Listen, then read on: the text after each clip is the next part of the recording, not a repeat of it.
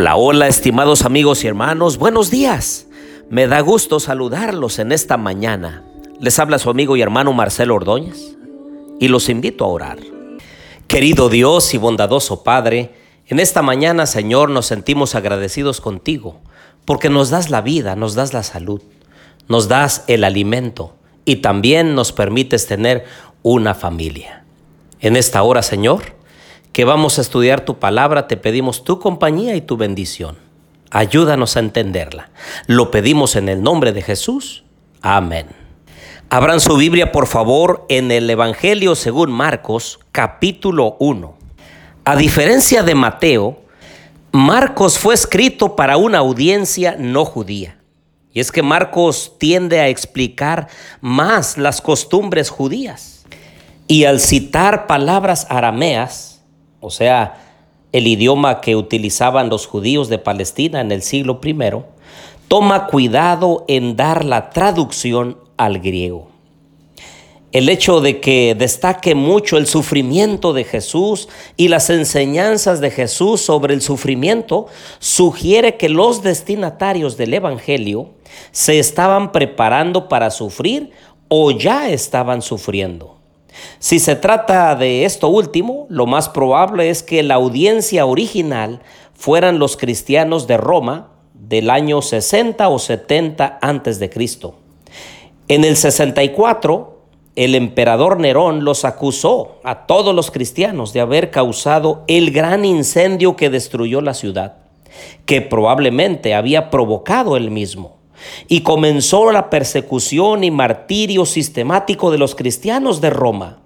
Uno de los propósitos de este Evangelio, por lo tanto, sería dar aliento a los cristianos, a esos cristianos, durante tan terrible experiencia. Como veremos durante el estudio de este libro, casi la mitad de Marcos está dedicada a las enseñanzas de Jesús sobre el Mesías doliente y los sufrimientos que deben soportar sus seguidores. Y el último tercio del libro se dedica a la semana de la pasión, la última de la vida terrenal de Cristo.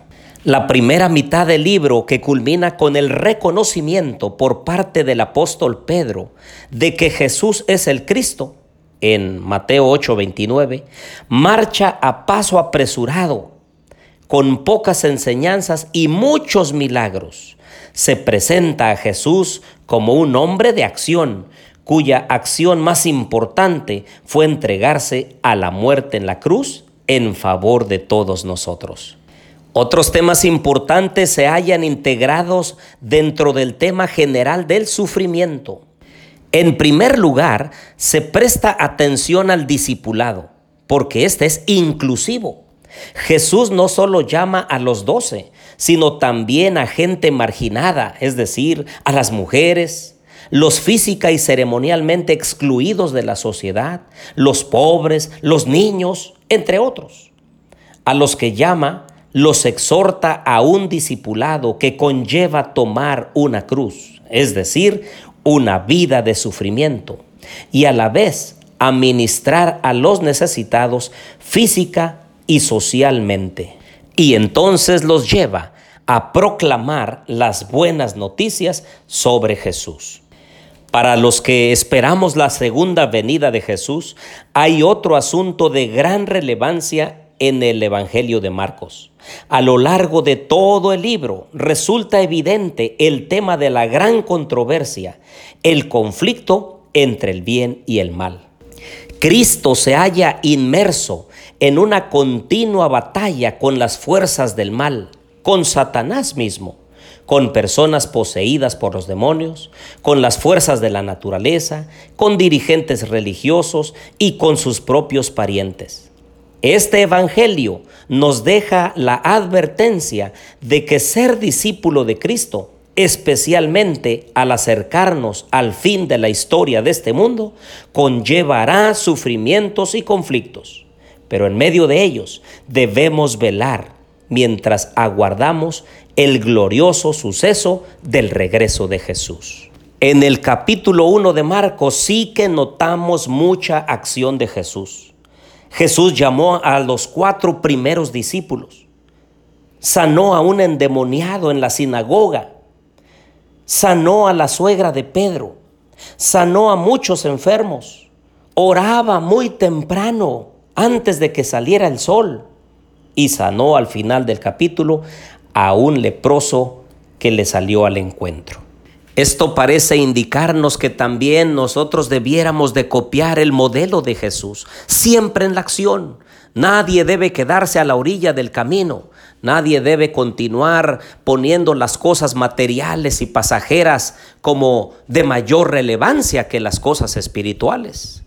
¿Cuántos cristianos de hoy quieren depender de su conocimiento abstracto solamente de las cosas de Dios? Y entonces algunos que desde niño han sabido las escrituras, confían en que ya tienen algo de conocimiento y no dependen de una manera diaria, creciente, sistemática de Jesús y de su santa palabra. Y entonces al depender de ese conocimiento, creen que pueden depender ante la tentación para después irse chasqueados de haber caído en pecado y en lo profundo de las cosas pecaminosas de este miserable mundo. Por eso el versículo 35 dice, levantándose muy de mañana, siendo aún muy oscuro, salió y se fue a un lugar desierto y allí oraba. Ah, queridos amigos y hermanos, mucha oración, mucho poder. Poca oración, poco poder. Si dependemos de nosotros mismos, caeremos en pecado. Pero si dependemos de la gracia salvadora de Cristo, tomándonos de la mano de Él, entonces saldremos más que vencedores en Cristo Jesús. ¿Y qué decir cuando Jesús llama a los primeros discípulos? El versículo 16 dice, andando junto al mar de Galilea, vio a Simón y a su hermano Andrés que echaban la red en el mar porque eran pescadores. Jesús les dijo, venid en pos de mí y haré que seáis pescadores de hombres. Y noten el versículo 18. Y dejando al instante sus redes, lo siguieron inmediatamente.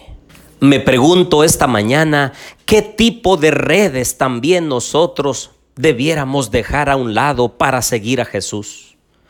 Para muchos jovencitos, para muchas personas, quizá las redes sociales, quizá el YouTube, el Facebook, el Instagram, entre muchas otras redes sociales. Por eso hace hincapié el versículo y dice, dejando al instante sus redes, lo siguieron. Queridos amigos y hermanos, también el Señor nos está llamando hoy. Tendremos que dejar algunas redes que nos están atrapando en este mundo pecaminoso. Quizá tendrías que dejar el TikTok también. Hay demasiadas cosas profanas en esa red social. ¿No debiéramos dejarla para acudir a Jesús? Quizá los deportes te están absorbiendo tanto, estás tan al pendiente del fútbol. ¿Quién juega? ¿Quién perdió? ¿Quién ganó? Videos, programas televisivos, quizá películas y series del Netflix o cualquier otro medio de comunicación. Ah, queridos amigos y hermanos, el Señor viene pronto y Él desea que nos consagremos con todo el corazón. Tengamos cuidado con el vocabulario con el cual hablamos, nuestro temperamento con el cual todavía reaccionamos en una forma adversa y en vez de traer armonía, traemos división en el hogar. Busquemos a Dios, amémoslo de todo el corazón y entonces copiemos su acción, pero dependiendo del Señor. Oremos. Querido Dios y bondadoso Padre, en esta hora, Señor, te pido bendición para mis amigos y hermanos. Cada persona que escucha este audio sea bendecido por ti.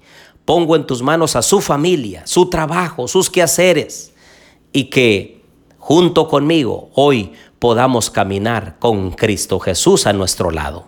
Lo pedimos todo en el nombre de Jesús. Amén.